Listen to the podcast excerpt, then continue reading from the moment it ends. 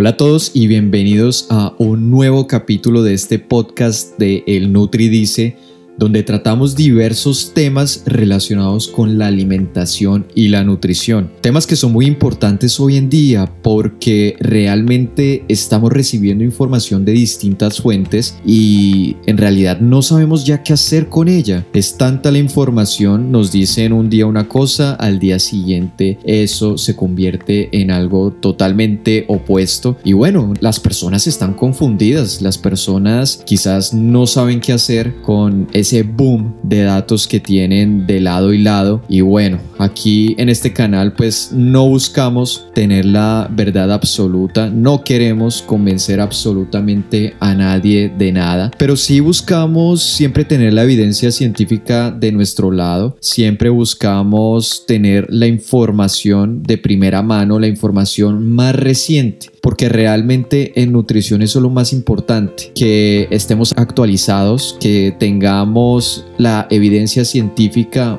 más reciente de nuestro lado y que sepamos interpretarla y que sepamos traducirla en recomendaciones para la población, que finalmente son las personas más interesadas en saber qué es lo nuevo en términos de alimentación y nutrición por parte de nosotros que nos dedicamos a la divulgación de la nutrición en redes sociales. En el capítulo de hoy y para empezar este nuevo año que de sí y a propósito les deseo a todas las personas que están escuchando este episodio un gran año, un gran 2022 con enormes propósitos para sus vidas y sobre todo un 2022 que les traiga mucha, pero mucha salud y una excelente alimentación. No siendo más, hablemos de lo que será este capítulo donde hablaremos de cuáles son realmente esos propósitos, esas metas que nosotros deberíamos de trazarnos para este 2022 en términos de alimentación y nutrición, porque se vienen tres meses, diría yo,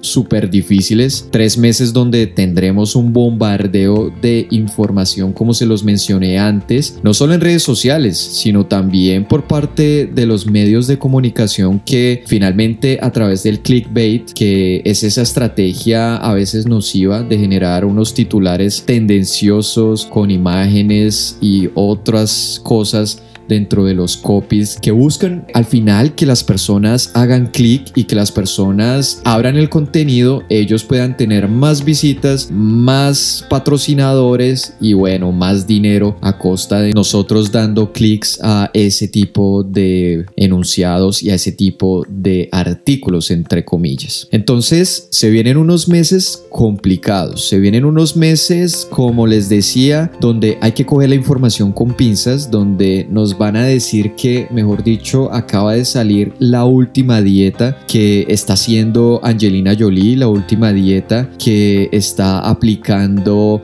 Natalia París aquí en Colombia, la última dieta que hizo perder 10 kilos a el cantante de moda. Y bueno, eso pues en realidad siempre es un conflicto muy grande porque en esto de la nutrición no hay una última dieta para absolutamente toda la población. Imagínense que fuera así. Imagínense que yo pueda con la misma dieta alimentar a la totalidad de la población y bueno, lograr efectos positivos sobre absolutamente todos los seres humanos. Si eso fuera así, si eso funcionara de esa manera, créanme que los nutricionistas dietistas hace rato que nos hubiéramos extinto. Entonces, de entrada ya sabremos que esa información, bueno, es simplemente algo que dice un famoso que quizás le pudo haber funcionado para X o Y motivo, para X o Y objetivo. Recordemos además que todos tenemos objetivos nutricionales diferentes. Algunas personas querrán perder algunos kilos de más, algunas personas por el contrario querrán ganar algo de peso, otras querrán enfocarse en la pérdida de grasa corporal, otras por su parte estarán pensando de pronto en su masa muscular, otras personas pensarán en mejorar la calidad de su sueño, pensarán quizás que están comiendo un poco mal y que necesitan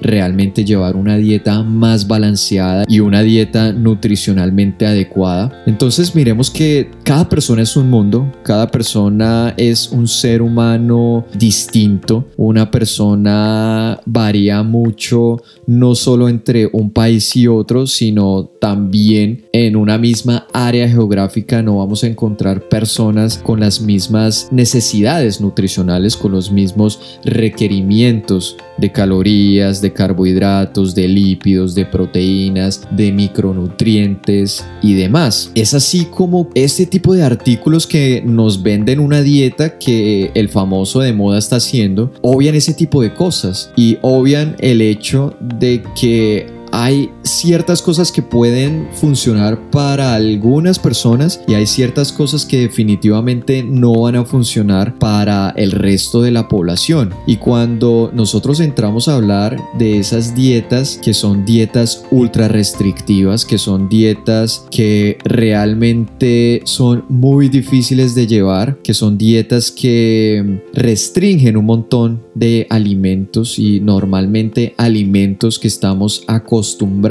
a consumir, pues en ese tipo de dietas nosotros vamos a tener quizás un problema mucho mayor serán dietas entonces que la mayoría de la población no va a ser capaz de seguir al pie de la letra y que si en un inicio son capaces de hacerlo, es probable que en algún momento quieran tirar la toalla. Y lo digo así porque realmente ocurre, es lo que se ve en consulta, realmente es lo que pasa hoy en día y es que lo más importante es que nosotros elijamos un estilo de vida y una dieta sobre todo que no solo sea balanceada en nutrientes, que no solo incluya la mayoría de los grupos de alimentos, y digo la mayoría porque hay ciertos grupos que deberían de aparecer ya muy de vez en cuando en nuestra alimentación, como son por ejemplo los azúcares, que no deberían de estar a diario en nuestra dieta. En ese sentido, este tipo de dietas pues no solo deberían de cumplir con esos requisitos y bueno, ser fácilmente adquiridos en el lugar donde yo vivo, que ojalá sean alimentos de proximidad y bueno,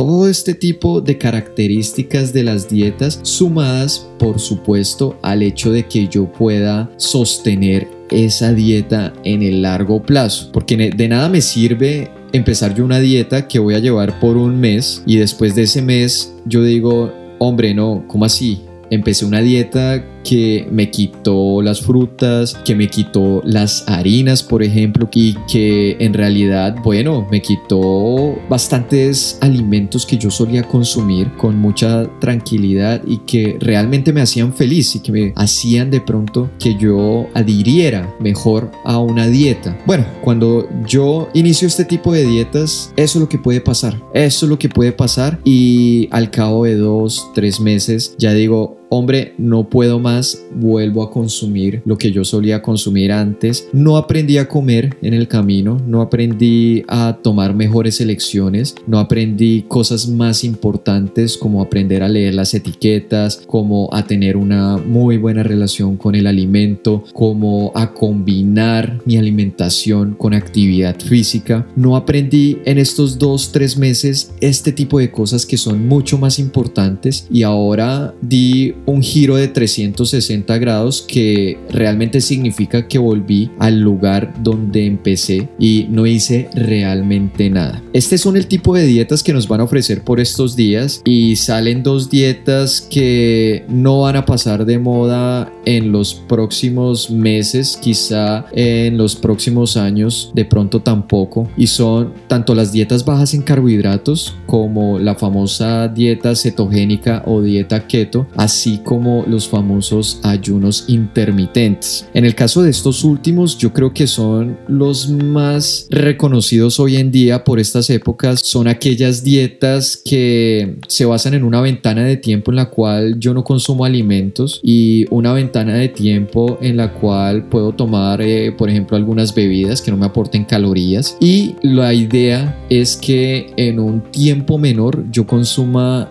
el resto de mis alimentos. Claro, al ser un tiempo muy reducido el que se dispone para, por ejemplo, tomar los alimentos. Digamos que hay diferentes eh, estrategias en los ayunos intermitentes, pero puede existir, por ejemplo, el 16-8. Entonces son 16 horas de ayuno y 8 horas que constituyen esa ventana de tiempo que yo tengo para consumir mis alimentos. Como es una ventana de tiempo para algunas personas quizás muy corta, pues la ingesta de alimentos va a ser mucho menor en términos calóricos en muchas ocasiones. Esto da como resultado una pérdida de peso, por supuesto, pero pasa exactamente lo mismo y es lo que han mostrado los estudios científicos y es que en esa etapa o en esa ventana corta de tiempo se puede estar consumiendo, sí, listo, menos calorías, pero no hay una diferencia significativa cuando yo comparo este tipo de alternativas con la tradicional dieta que reduce simplemente las calorías y que le dice a la persona, oiga, ajuste sus horarios de acuerdo a sus actividades y cuando usted realmente pueda comer, ¿vale? Que son las dietas tradicionales, las que siempre hemos hecho de manejo de calorías. Bueno, las personas que le atribuyen beneficios a los ayunos intermitentes hablan de otro tipo de quizás beneficios para la salud, además de la pérdida de peso, que realmente no podría decirse con certeza que están del todo descritos en la literatura y que podríamos trazar conclusiones de peso. ¿Por qué? Porque son estudios que no solo son elaborados en el corto plazo, sino que son estudios que tienen una muestra de personas bastante pequeña y limitada. Son estudios que probablemente no estén muy bien diseñados y que no permiten decir con certeza que el ayuno intermitente es la maravilla que los gurús de YouTube y demás redes sociales afirman que es. De manera que todo este tipo de dietas y bueno, la dieta keto de la cual hablamos al principio que reduce drásticamente el consumo de carbohidratos en la dieta. Entonces, imagínense ustedes que toda la vida hemos comido papa, arroz, hemos comido yuca, hemos comido que avena, el tradicional pan que bueno, es muy común en los países de, de Sudamérica así como por ejemplo puede ser también el maíz. Y bueno, tantas preparaciones que nosotros tenemos ricas en carbohidratos, la famosa arepa. Y este tipo de alimentos se pueden ver desplazados en esas dietas keto que no solo son ultra restrictivas, sino que también tienen algunas consecuencias. Consecuencias como halitosis, como pérdida de masa muscular, consecuencias como malnutrición, porque por supuesto al yo eliminar algunos grupos de alimentos, sobre todo esos alimentos tan buenos para la salud y que tienen unas propiedades maravillosas como son por ejemplo las legumbres, como son por ejemplo los cereales integrales, como son por ejemplo las frutas y las verduras que tienen antioxidantes, vitaminas, minerales, que tienen sustancias que previenen el desarrollo de enfermedades. Bueno, al yo eliminar estos grupos de alimentos, pues me pongo en una situación de vulnerabilidad y en una situación en la cual puedo desarrollar deficiencias nutricionales en el mediano y en el largo plazo. De manera que lo que sabemos de la dieta cetogénica es que funciona muy bien, por ejemplo, en el caso de los niños con epilepsia refractaria, que son niños que tienen una reacción no muy positiva al tratamiento de medicamentos que son utilizados para la epilepsia y para reducir, por supuesto, esos episodios de epilepsia. Entonces, pensemos en que la literatura científica es clara. La literatura científica dice, bueno, en este caso también en dieta keto se puede perder peso y lo sabemos con certeza y ustedes empiezan dieta keto y pierden peso, se los aseguro, y pierden un montón de peso. El problema, de nuevo, es que son dietas muy difíciles de mantener en el largo plazo y que muchas veces incluyen alimentos en exceso que cuando los consumimos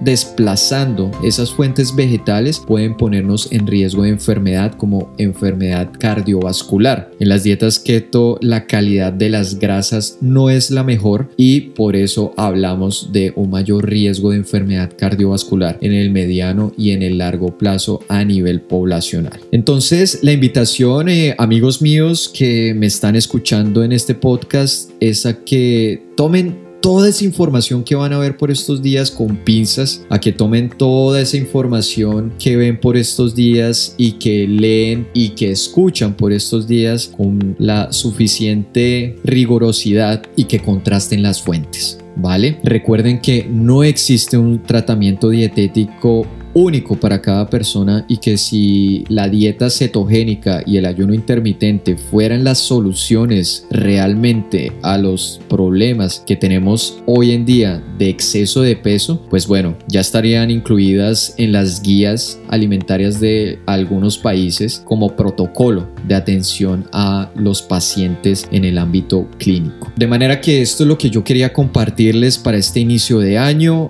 que espero lo tomen de la mejor manera, con mucha tranquilidad. Lo más importante es que hagamos hábitos saludables, no nos restringamos con grupos de alimentos, no dejemos que satanicen esas preparaciones tradicionales maravillosas que tenemos en Colombia y que nos han acompañado desde siempre, porque realmente el problema es otro y el problema viene de lo que llamamos los ultraprocesados. A eso le tenemos que apuntar este año, si todo sale bien, tendremos la ley de etiquetado nutricional, esa ley de comida chatarra que ya fue aprobada el año pasado y que bueno, traerá algunas modificaciones y que traerá ese etiquetado frontal de advertencias que nos va a ayudar un poco más a tomar mejores decisiones en el supermercado. Entonces, les mando un saludo, muchísimas gracias por escuchar.